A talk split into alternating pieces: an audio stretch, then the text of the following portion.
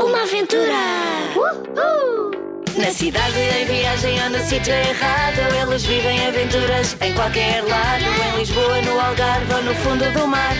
Junta-te a eles e vais-te passar. A Teresa, a Luísa com o caracol. O Pedro, o João e o amigo Feial O Chico à janela da casa assombrada. Junta-te a eles e não falta nada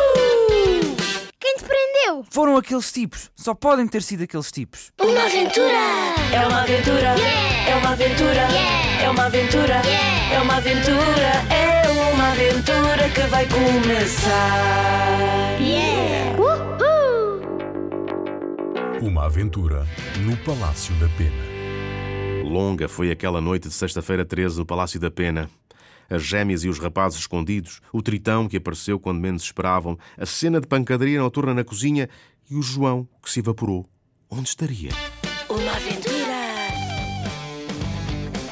Quem descobriu, claro, foi o seu cão Feial, que se pôs a farejar, a farojar, topou com o rastro do dono e foi à procura dele. Achou-lhe a pista! Vamos atrás do feial!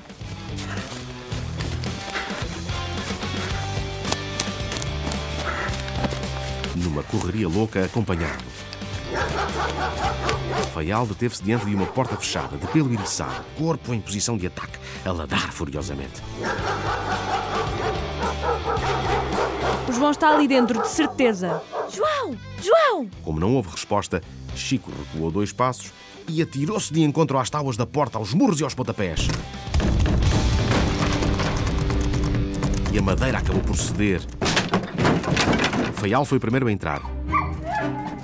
Na verdade, quase voou para cima do dono que estava amordaçado e preso com cordas no meio de uma sala redonda enfeitada com cabeças de viado.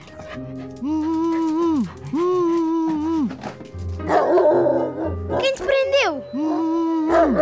Foram aqueles tipos. Só podem ter sido aqueles tipos. Os tipos eram, nada mais nada menos, que o estranho casal de turistas que eles tinham visto na primeira visita ao palácio. E os malandros preparavam-se para fugir pela janela, onde até já tinham pendurado uma corda, mas o Chico travou-lhes a descida. Queriam ir embora. Nem pensem. Vocês não saem daqui sem me explicarem porque raio prenderam o João e lhe puseram uma mordaça. Uh, yes, yes. Bom, se dizes yes, está tudo bem encaminhado. Ora, explica-te lá, Dona Bifa. Ora, as explicações surpreenderam toda a gente.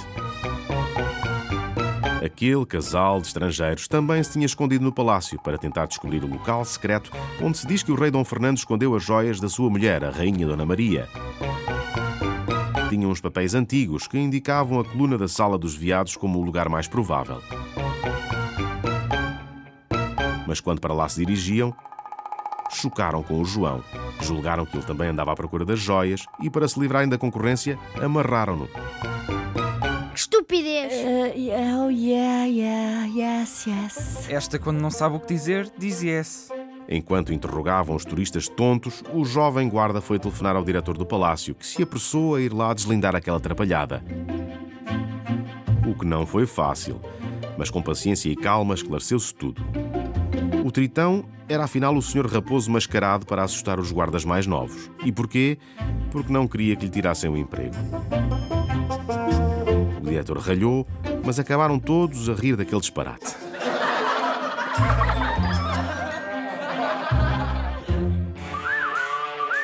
O único castigo que deram ao Sr. Raposo foi obrigá-lo a repetir os roncos horríveis que soltaram no palácio. E ele, envergonhadíssimo, não teve outro remédio senão roncar.